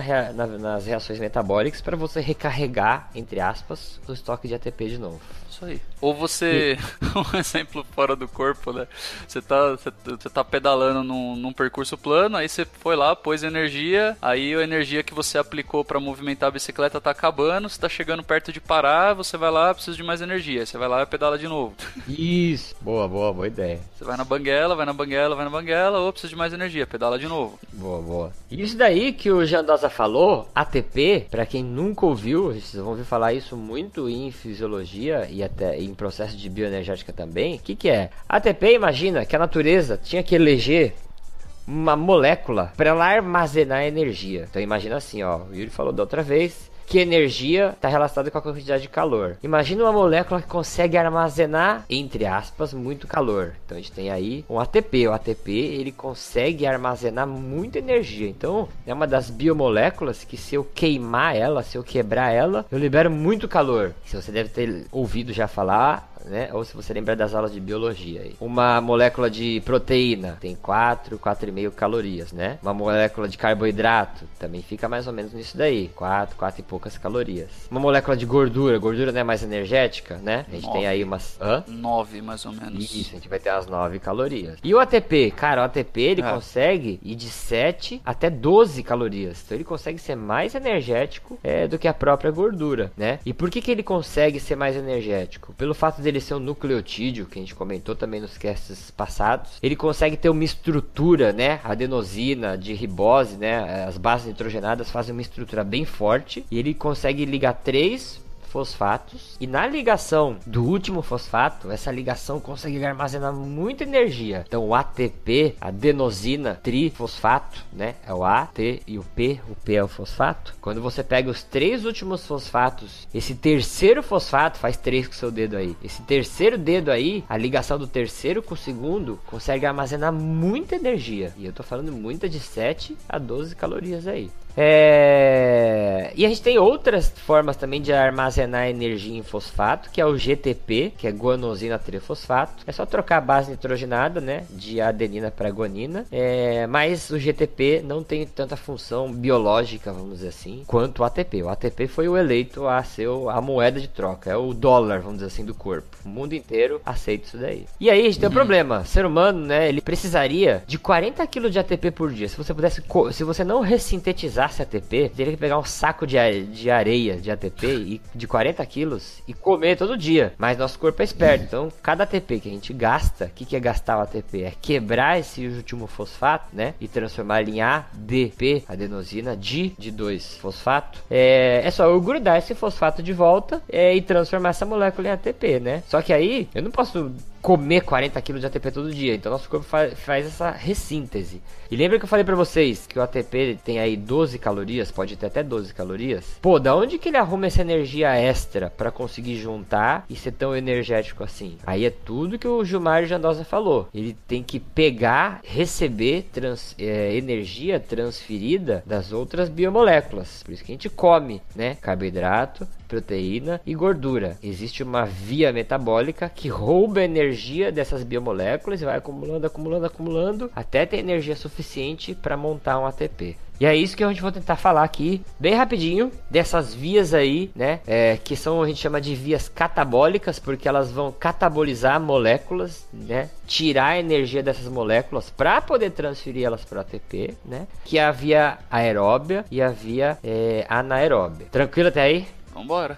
Então, ó, vocês vão ver que existem é, outras coisas no meio do caminho. Quem já estudou fisiologia, né, fala, pô, tá faltando alguma coisa aí, mas a gente vai pegar isso mais pra frente. Vamos seguir aqui a linha de raciocínio do livro. Uma via anaeróbia é que ela não vai ter utilização de oxigênio no processo. Então, assim, ó, é uma coisa que a gente confunde. Não imagina anaeróbio como ausência de oxigênio, que senão dá a impressão que você vive no, no espaço, né, que tem ausência de oxigênio. Sim. Mesmo porque o metabolismo aeróbio e anaeróbio ele vai estar tá funcionando ali ao mesmo Isso, momento. É, Porém, há uma questão de predominância. Ora Isso. o anaeróbio vai estar tá em ativação maior, ora o aeróbio vai estar em ativação maior. Isso. E aí, é, quando eu falo da glicólise, que ela é uma via anaeróbia, é que ela não usa oxigênio na via, né? Se eu vou explicar isso aqui tudo, vocês não vão falar de oxigênio em lugar nenhum. Mas não significa que a célula não tem oxigênio lá dentro, tá? Tá hipóxia, né? Então, a glicólise, agora eu vou tentar fazer uma mágica aqui e o pessoal vai me ajudando. É o que? É uma via onde eu tenho que entrar, quando eu falo de via metabólica, imagina o um exemplo do, do Jandosa lá. Eu vou pegar o metrô no Jabaquara e eu quero chegar no Tucuruvi. Jabaquara é a primeira parte que é a glicose. Tucuruvi é o piruvato lá no final, ou até algumas pessoas dizem que até o final da glicose é lactata, mas lógico considera lactata. Então, é, quando eu pego a glicose e eu entro lá na via, o que eu tenho que fazer? Eu tenho que transformar essa glicose no, sub, no produto dela, que é o piruvato. Só que eu tenho que pegar a energia que está na glicose e transferir ela para ressintetizar ATP. Então é uma via que vai extrair. Lembra que eu falei que o ATP tem 12 calorias, né? Só que a gente não tem nenhuma molécula que tem mais que 12 calorias para transferir, né? A glicose ela não tem 12 calorias. Então o que, que eu vou fazer? Pego uma glicose e entro nessa via da glicose. A glicose, ela tem várias, vários intermediários, que são as estações do metrô aí. Não vou falar os intermediários, pega a figura do livro, você lê. Mas o que eu vou falar para vocês? A glicose ela é dividida em duas partes. A primeira parte que a gente chama de parte de investimento de energia. O que é essa parte de investimento de energia? Quando você quer render dinheiro, Jandosa que vai ser bom nisso daí. Você quer investir dinheiro para ter mais dinheiro? Você não precisa gastar dinheiro para poder investir, né? Então, a glicose, nessa parte de investimento de energia, é, eu tenho que investir dinheiro. E o dinheiro que eu tô falando aqui é o ATP. Então, na parte de investimento de energia, eu vou gastar dois ATPs. Aí você fala, caraca, Yuri, tá me falando que para eu gerar ATP, eu vou ter que gastar dois. Falo, cara, você vai ter que fazer isso. Por quê? A glicose, nas primeiras estações aqui dessa rota metabólica, na primeira, né, ela vai roubar um ATP, por isso que ela chama glicose 6-fosfato, né? Porque esse fosfato tá ligado no sexto carbono, lembrando que a glicose C6H12O6, né, que a gente escreve a fórmula dela, né? Então C6 significa que ela tem seis carbonos organizados ali. O fosfato se ligou no sexto carbono, por isso que chama glicose 6-fosfato. Aí, ela vai se transformando, né? E aí vai chegar uma hora lá que ela vai se chamar frutose 1,6 bifosfato. Se ela chama bifosfato, ela roubou outro fosfato aí. De quem que ela roubou? Do segundo ATP que eu falei. Eu falei que a gente gasta aí dois ATPs. Tá dando para entender aí? Opa. Opa. Então, eu investi nessa poupança dois ATPs que eu roubei essa energia da, da glicose que está passando pela rota metabólica aí. Essa é a via de investimento de energia. Agora a gente tem a via de produção de energia. O que, que é a produção de energia? Agora que eu vou fazer essa poupança render. E aí como que eu faço? Não falei que a glicose tem seis carbonos. Se você ir contando o número de carbono, é, você consegue seguir bem essa linha de raciocínio. Por isso que é bom estar tá olhando a figura aí. Pega esses seis carbonos como se fosse é, seis bolinhas de um, de um colarzinho e quebra esse colarzinho no meio. Você ficou com três bolinhas de um lado e três bolinhas de outro. Esse que é o grande lance da produção de energia. Eu divido essa molécula em duas moléculas. Então a segunda parte da glicose, que é aquela parte de produção de energia, nos livros você vai ver que a setinha se duplica ali. Então a reação está acontecendo duas vezes. Então eu peguei essa, esse colarzinho de seis bolinhas, quebrei no meio. Três bolinhas para um lado, três bolinhas para o outro. E aí, nessas três bolinhas aqui de um lado e nessas três bolinhas do outro, eu tenho uma etapa aonde eu consigo continuar investindo energia nela, né? Eu vou investindo energia, vou investindo energia, e aí chega uma hora que eu consigo ressintetizar um ATP, e aí ó, para pra pensar. Eu gastei dois lá em cima, né? Nessa etapa agora, eu tô falando de uma via que tá acontecendo duas vezes, né? Do lado esquerdo e do lado direito, vamos dizer assim. Se eu consigo ressintetizar uma ATP do lado direito, consegui ressintetizar um do lado esquerdo. Então eu já ressintetizei dois ATPs. Já estou no 0 a 0 na minha poupança, né? Eu investi dois ATPs, consegui ressintetizar dois. Só que aí, nessa fase de produção de energia, né? Uma das reações consegue roubar aí é, fosfatos inorgânicos e aí ela consegue ressintetizar mais dois ATPs ainda, né? Uma do lado direito, uma do lado esquerdo. Então, o final de toda essa via aqui de produção de energia, eu consigo ressintetizar quatro ATPs, transferir energia para grudar quatro fosfatos em quatro ADPs. E aí, se você olhar o saldo líquido desse negócio, gastei dois, e ressintetizei, produzi 4, então eu tenho dois ATPs aí, que é o que a glicólise consegue produzir de energia. Deu? Boa. Isso aí, o final agora... disso tudo, que é o que o Gilmar estava falando, né? O produto dessa reação é o piruvato. Aí eu sobro com dois piruvatos, que são moléculas que têm três carbonos cada uma, só que elas estão muito fraquinhas, elas não conseguem mais grudar fosfato nela, não conseguem mais fazer mais nada dentro dessa via. Aí ela vai seguir outro caminho aí, que a gente vai ver. É... a gente tem um, uma via aí de mão dupla aí para dar sequência no piruvato. Tu ia falar alguma coisa, Jandosa? Não, é isso aí, que agora eu entregou o piruvato e aí segue o próximo passo do, do, caminho. Então, eu falei aqui do, da produção de energia anaeróbia. Não comentei de oxigênio em lugar nenhum. O piruvato ele vai ter uma decisão pra fazer na vida dele. Se eu continuar, se eu estiver fazendo um esforço físico com uma produção de energia anaeróbia muito grande, né? É, se você não entender isso agora, mais pra frente a gente vai tocar bastante nisso. É, o piruvato pode ser transformado em lactato. A gente falou sobre lactato em outros casts, você ouvir isso vai ficar, vai ajudar também, né? A ficar mais claro.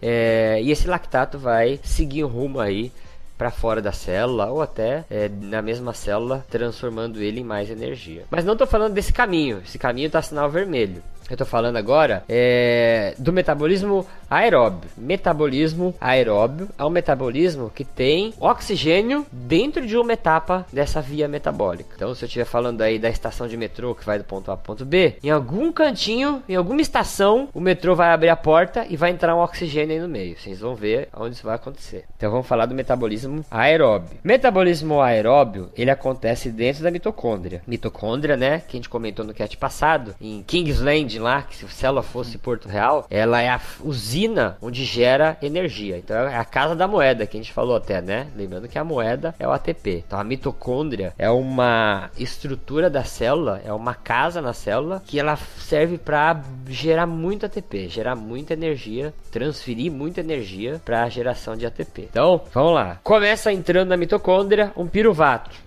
Tá, a mitocôndria ela tem uma portinha nela lá, né, um transportador que vai pôr o piruvato para dentro. Aí o piruvato, logo que ele chega, ele já é agredido pela coenzima A, né? Então a coenzima A, lembra que eu falei de enzima e coenzima? Coenzima é um trabalhador que tem vários braços e ele consegue se movimentar dentro da fábrica. Então ele pega o piruvato, ele arranca aí é, o carbono, né, é, do piru, desse piruvato. Lembrando que o piruvato é aquele colarzinho que tinha seis bolinhas e eu quebrei no meio, três bolinhas para cada lado. Então eu tô falando de uma molécula que tem três bolinhas, três carbono. Esse carbono que eu arranco com a coenzima A é o meu primeiro CO2, que eu arranco esse carbono grudo ele aí com dois oxigênios, né? Na verdade, os oxigênios, os oxigênios que já estão presentes dentro dessa reação. E é o primeiro CO2 que eu expiro. Parei para tossir. Parou pra expirar CO2. É. E eu gosto de imaginar isso, né? Todo organismo, primeira vez que ele respirou você, quando você foi bebezinho, a primeira vez que você fez uma respiração celular, primeiro CO2 que saiu da sua boca foi dessa reação aqui, que é a primeira reação que produz CO2. Aí, a coenzima A ela gruda com esses dois carbonos que sobraram, né? Esses dois carbonos que sobraram eles chamam unidade acetil. E se eu junto a unidade acetil, que são esses dois carbonos, com uma coenzima A, aí vira aquele negócio que todo mundo já deve ter lembrado, quem já viu isso em aula, que é a acetilcoenzima A. A acetilcoenzima A, por ser uma coenzima, lembra, ela tem até propriedade de adicionar energia na reação ela consegue dar entrada no ciclo do ácido cítrico. Agora, eu vou falar ciclo do ácido cítrico, não vou falar ciclo de Krebs, porque no livro está escrito também isso. O Krebs, o, o Dr. Krebs, o Sr. Krebs, ele descobriu mais de um ciclo, mais de uma via metabólica. E aí a mais famosa ficou essa do ciclo do ácido cítrico. Então vamos chamar ciclo de Krebs, ciclo de Krebs, mas se você pegar um livro de bioquímica, Krebs descreveu outros ciclos. Se você pega um bioquímico e falar ah, o ciclo de Krebs, ele vai te falar qual ciclo, né? Então vamos acostumar a falar o ciclo do ácido cítrico, né? Por que o ciclo do ácido cítrico? Porque o acetilcoenzima A, quando ela vai dar entrada lá no ciclo do ácido cítrico, né, a coenzima A se desliga e essa unidade acetila, né, ou unidade acetil, ela se combina com quatro carbonos e vira um citrato. Por isso chama ciclo do ácido cítrico. Agora, imagina o ciclo do ácido cítrico como aquela setinha redonda da escola que fica girando. Catim, cadê o patrocínio? É, a gente nunca vai ter paciente da escola. Isso é uma coisa que é. a gente nunca vai ter. então, por que, que a unidade acetil que tem dois carbonos fica com seis? Se eu tô falando num ciclo, numa setinha que tá dando voltas, ela pegou quatro carbonos da etapa anterior, juntou mais dois da unidade acetil, ficou com seis, que é o citrato. Também não vou falar todas as etapas agora, mas o que acontece no ciclo do ácido cítrico? É uma sequência de reações cíclicas. E agora eu gosto, a gente imagina, né, um ciclo, a glicólise, a gente imagina uma linha reta, mas eu sempre falo assim, no, no mundo real, dentro do seu corpo agora, tá tudo acontecendo de maneira alucinada, em vários cantos ao mesmo tempo, né? Não, é, não tá acontecendo Sim. tudo em ciclo, igual uma ciranda, as moléculas dão a mão e ficam girando bonitinha lá, né? O que acontece é uma reação que vai de A para B, de B para C, de C para D em qualquer canto. Só que isso acontece de forma cíclica. Então, essa molécula de 6 carbono citrato, ela vai passar por uma fase onde ela vai apanhar bastante, parecido com a glicólise. Eu vou conseguir extrair bastante energia dessa, dessa molécula do citrato, né, no ciclo do ácido cítrico. E nessa extração, eu não falei para vocês, mas eu consigo retirar hidrogênios e dar hidrogênio para uma molécula que chama NAD. Agora para pensar de novo. É, NAD é uma coenzima que eu falei para vocês, né? E o NAD ele consegue agarrar hidrogênio com ele. Imagina que para o corpo, para as funções biológicas, conseguir extrair hidrogênio é energético, porque esse hidrogênio ele tem um elétron que vai fazer uma função importante lá na próxima etapa que eu vou falar, que é o sistema transportador de elétron. Então imagina que grudar um elétron no NAD é energético para a célula, é, é investimento de energia aí. Na glicólise eu não comentei, mas a gente consegue arrancar dois hidrogênios ali e carregar dois NADs, né? E no ciclo do ácido cítrico dentro da mitocôndria, eu consigo carregar três NADs nesse ciclo aqui. É, como eu tenho outras reações acontecendo aqui, eu também consigo carregar um FAD. FAD também é outra coenzima, um pouquinho diferente do NAD, né? É, mas do, os dois, é, as duas coenzimas conseguem grudar hidrogênio nela para poder gerar energia lá para frente. Tranquilo até aí? Beleza, manda bala. O ciclo do ácido cítrico, ele gruda NAD e FAD, mas também ele gera energia num ATP. Tem uma partezinha lá que consegue é, transferir energia para um GTP. Lembra que eu falei que o GTP também consegue grudar energia nos fosfatos? E aí o GTP empresta essa energia para ressintetizar um ATP. Então muita gente quando estuda pensa, ah, o ciclo de Krebs que gera energia. Não, o ciclo de Krebs, se for parar a pensar né, é, em questões de ATP, ele só ressintetiza um ATP por cada giro. Cada piruvato que entra vai dar um giro nesse ciclo, só ressintetiza um ATP só. Não é, é menos que a glicólise até. Mas qual que é o grande lance? Ele, ele ressintetiza muito NADH, né, e muito FADH2. Quando eu tô falando NADH, eu tô falando NAD mais o hidrogênio que ele conseguiu ir extraindo aí dessa, dessa relação.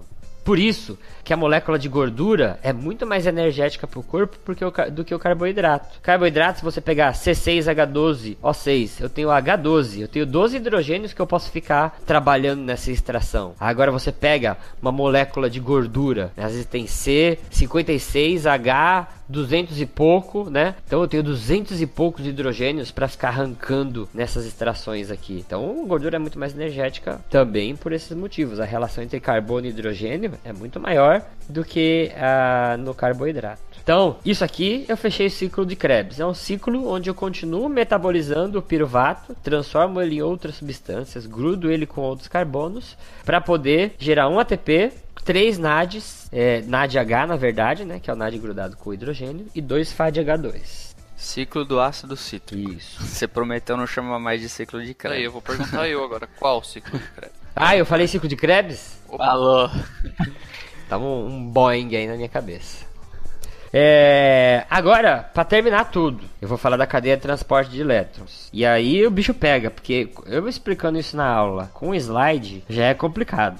Agora você vai ter que se esforçar a capacidade imaginativa ao máximo. Por isso, recomendamos muito que Ah, você é. também escute o cast e também leia o livro, né? Ou Isso. acompanhe o cast e lendo o livro ao mesmo tempo, vendo as figuras, vendo os processos. Isso, vai Isso. ser importante. Agora nós vamos nos localizar. Tudo que eu falei está acontecendo dentro da mitocôndria. A gente falou no cast também passado que a mitocôndria ela tem um espaço interno que é a matriz, né? O ciclo do ácido cítrico acontece na matriz. Só que ela tem um espaço entre a membrana interna, que está em contato com a matriz, e entre a membrana externa, que está em contato com o citoplasma. Igual a mexerica que eu falei. É, você lembra lá do exemplo da mexerica. então, assim, se você pegar a mexerica e abrir a casquinha dela, você vê que tem um espaço entre a casca da mexerica e os gomos da mexerica. Esse espaço que eu chamo aí, que a gente chama, né? Eu não chamo nada.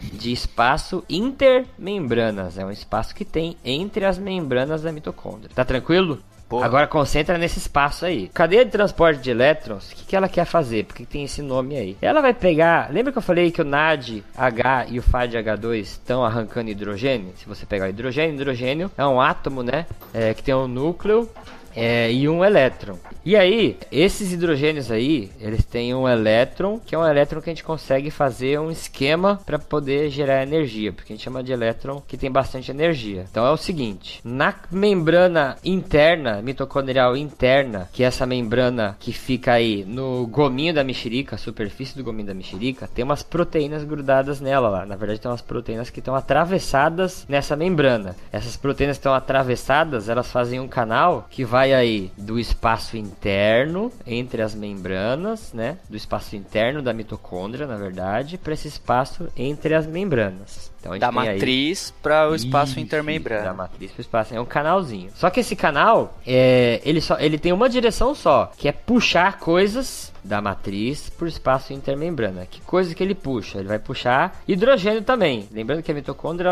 ela é ácida, né? Então ela tem bastante hidrogênio solto lá. Então eu tenho aí proteínas em sequência, né? Chama citocromo 1, 2, 3 e 4. Esses citocromos vão ficar puxando hidrogênio da matriz pro espaço intermembrana. Lá no final tenho uma bombinha lá que é ATP sintetase. Lembra que eu falei agora, né, das reações enzimáticas de síntese? Essa ATP sintetase é ela que vai sintetizar o ATP de verdade mesmo. É aqui que a gente tem todo o processo que vai fazer com que o metabolismo aeróbio gere lá em torno de 30 a 32 ATPs. Por isso que a gente consegue gerar bastante. Então imagina, toda vez que o, o, o NADH e o FADH2 vem andando em direção a esse espaço que eu tô falando, ele vai entregar esses hidrogênios que ele ficou roubando lá do ciclo do ácido cítrico, ou até que ele roubou da glicólise. Ele vai passar esses hidrogênios. Agora, agora você tem que imaginar bem. Ele vai passar esses hidrogênios com esses elétrons por dentro desses citocromos aí, dessas proteínas. Imagina que esse hidrogênio, ele ativaria essas proteínas que estão atravessadas na membrana como se fosse um ventiladorzinho, um exaustor. Imagina um exaustor que consegue soprar hidrogênios da matriz mitocondrial para o espaço intermembrana. Então, ó, cada vez que cola um NAD ou um FAD, ele vai ativar, né, usando os elétrons aí energéticos, esses ventiladorzinhos que estão na membrana interna da mitocôndria. E isso vai começar a puxar hidrogênio para dentro desse espacinho entre intermembrana, que é o espaço aí entre a casca da mexerica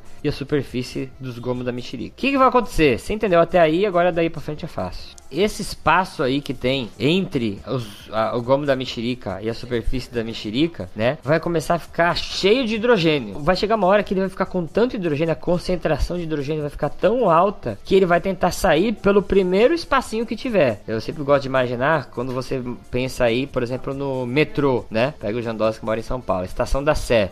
Estação da Sé é um é, acumula-se tantas pessoas dentro de uma estação de um vagão de metrô que se você fizesse um furinho no vidro do metrô metrô ia vazar gente por aquele furo. De tanto que a pressão de gente dentro da estação de metrô. Então imagina que o espaço intermembrana fica com tanto hidrogênio, imagina o hidrogênio aí como sendo é, as pessoas. Que o primeiro buraquinho que ele achar, ele vai tentar passar. E esse primeiro buraquinho que ele acha é a ATP sintetase. A ATP sintetase, ela permite a passagem desse hidrogênio do espaço intermembrana de volta para a matriz. Quando ela passa ela empurra essa proteína que ela gira, quase igual uma porta giratória. E aí, a cada quatro hidrogênios que passam, eu consigo gerar energia cinética suficiente para grudar um ATP com é, um ADP com fosfato, com fosfato inorgânico e gerar um ATP. Deu aí? Boa. Então, o, a, a, concentração alta de hidrogênio no espaço intermembrana faz com que esses hidrogênios passem espremidos pela bomba, né, ATP sintetase, não é uma bomba, é uma porta giratória, e a, o giro dessa proteína acumula energia cinética que faz com que a gente ressintetize um monte de ATP, que aí imagina que tem trilhões, zilhões, sei lá quantos zões de hidrogênios passando e girando essa porta alucinadamente. E cada giro que essa porta dá, ela consegue grudar, ressintetizar ATP, ressintetizar ATP, ressintetizar ATP. E a gente consegue ter, né, é, 30, 32 ATPs aí por um ciclo desse que começou lá com a glicose. E é esse processo de síntese de ATP pelo sistema de transporte de elétrons que a gente chama de fosforilação oxidativa. Isso fosforilação. Lembra que eu estava comentando sobre as enzimas lá, né? Porque são enzimas aí que vão trabalhar com oxigênio, né? E manipulando grupos fosfato também.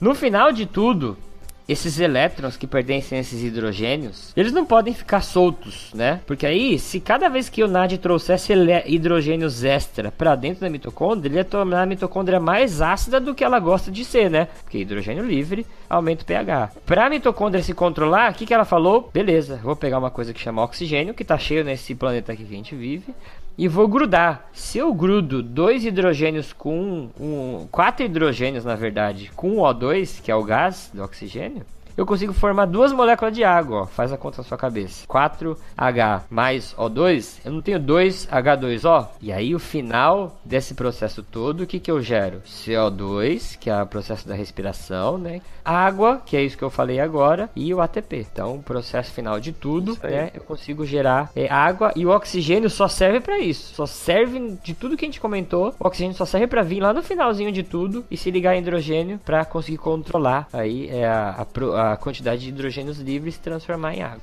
Perfeito. É nisso que o pessoal, quando faz exame de, de ergoespirometria, né? Que eles botam aquele medidor de gases para você, para ele saber o que, que, tipo de sistema de energia você está usando quando você está respirando Exatamente. ali. Pela relação de consumo de oxigênio e produção do CO2, você consegue ter uma ideia de qual metabolismo aí está funcionando naquela hora. Isso, o metabolismo principal, né? É. Isso que eu expliquei para vocês é um exemplo de reações é, é, catabólicas, né? Eu estou pegando uma molécula e destruindo ela. Aí, Gilmar vai falar um pouquinho só de reações anabólicas, como que o corpo decide grudar alguma coisa de maneira bem rápida, né? Lembrando que a gente vai retomar esses conceitos também mais para frente lá.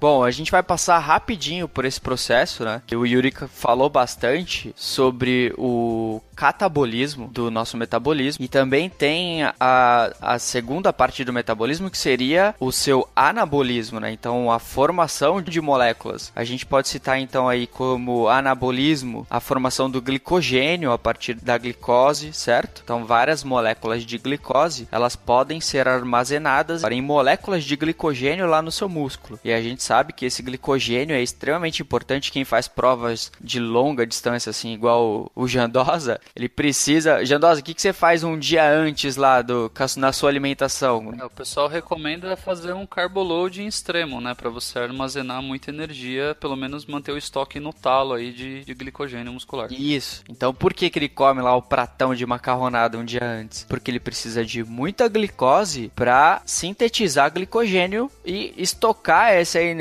deixar lá a energia potencial no músculo em forma de glicogênio para depois ele fazer toda a, a quebra de novo desse glicogênio e entrar em um processo anabólico que foi o que o Yuri citou lá para esse glicogênio se transformar lá em, em glicose de novo e entrar lá no processo na via da glicólise, tá? Para essa formação de, de glicogênio seria a gliconeogênese, certo? Que é a formação de glicogênio. A glicose ela também pode ser sintetizada a partir de glicerol, que vem lá do, do, do lipídio, e também de aminoácidos, certo? Bom, e o que a gente pode citar de muito importante nessa, nesse processo de anabolismo é a produção da proteína, certo? E para fazer esse processo de, de anabolismo da proteína, a gente, a gente precisa começar lá no núcleo da célula, certo? Então, se você for ver lá no, dentro do núcleo da sua célula, tem o nosso DNA. E do DNA ocorre um processo de transcrição que vai fazer com que esse DNA é, libere um, por, através de um desse processo de transcrição, libere uma fita lá, um RNA mensageiro. Aí esse RNA mensageiro formado dentro do núcleo da célula, ele vai ser transportado para fora do núcleo da célula lá no citosol e esse RNA mensageiro ele vai se ligar ao ribossomo. Lembra que a gente comentou do ribossomo lá no outro no outro cast sobre fisiologia, tá? Então esse ribossomo ele tem duas partes, tá? Uma parte inferior e uma superior. E aí quando esse RNA mensageiro se liga à parte inferior do ribossomo, a parte superior se liga formando esse ribossomo, tá? Com essas duas partes que era inferior e a superior, ele se forma o ribossomo com a fita de RNA mensageiro no meio dela, tá? Entre essas duas partes partes. E o, também tem um outro RNA que também é importante para esse processo de formação de proteína, que é o RNA transportador. Esse RNA transportador, ele vai fazer um processo de que ele vai trazer uma série de aminoácidos que vai se ligando, aí tem um processo de códon e anticódon que esse RNA transportador precisa, é, ele tem um, um anticódon ligado nele, tá? Hum, que ele vai se ligar ao, ao RNA mensageiro, no códon do RNA mensageiro mensageiro para fazer esse processo de, de formação, ou melhor, uma tradução da proteína, tá? Então, o RNA transportador, ele traz uma, um aminoácido, ele se liga ao RNA mensageiro lá no ribossomo e ele vai formando uma cadeinha de peptídeos, tá? Ele vai formando vários aminoácidos, vários aminoácidos, vários aminoácidos. Esse é o processo de tradução, tá? Ele está traduzindo uma proteína. E a gente não vai entrar especificamente nisso, né? tá? No, da parte de ligação de códon e anticódon. Mas existe um processo exato para se ligar, tá? Códon e anticódon. Precisa de um, uma linha de iniciação para começar isso e também precisa de uma linha de terminação para acabar esse processo todo. Então, um anticódon de terminação vai encerrar esse processo todo de tradução, tá? Essa cadeia de peptídeos em formação e aí vai formar um peptídeo completo, que seria a proteína. Depois disso, ela vai seguir vários outros passos, mas aqui seria esse processo de transcrição lá no núcleo e esse processo de tradução envolvendo o ribossomo, o RNA mensageiro e o RNA transportador são um processo de síntese de proteínas. Fechamos então? Fechamos. Fechou. Então esse aí é outro podcast cascudo. Eu acredito que todos de fisiologia vão ser bem cascudos, mas o pessoal tá gostando, o pessoal gosta de sofrer. Pega o livro para você estudar e nós vamos acompanhando aí aos pouquinhos, sofrendo um pouquinho de cada mês, mas no final das contas vai ser é, recompensador, né? Isso aí. Boa. Então vou pôr a música para terminar. Se você quiser mandar um e-mail pra gente, você vai escrever para contato arroba 4d15.com.br 4D com letras 15 com números se você quiser mandar uma sugestão, alguma coisa aí, você envia por e-mail. A gente tem também Facebook, Instagram. Se você quer ver 4D15 tudo junto, do mesmo jeito que tá no site ou no e-mail. No Google, você vai achar todas as formas de nos encontrar. E aí estamos esperando aí seu feedback sobre esse podcast de Fisiologia, que isso ajuda a gente a melhorar, certo? Isso aí. Beleza. Obrigado pelo download. Um abraço e até o próximo. Valeu, pessoal. Até a próxima. Valeu, até mais.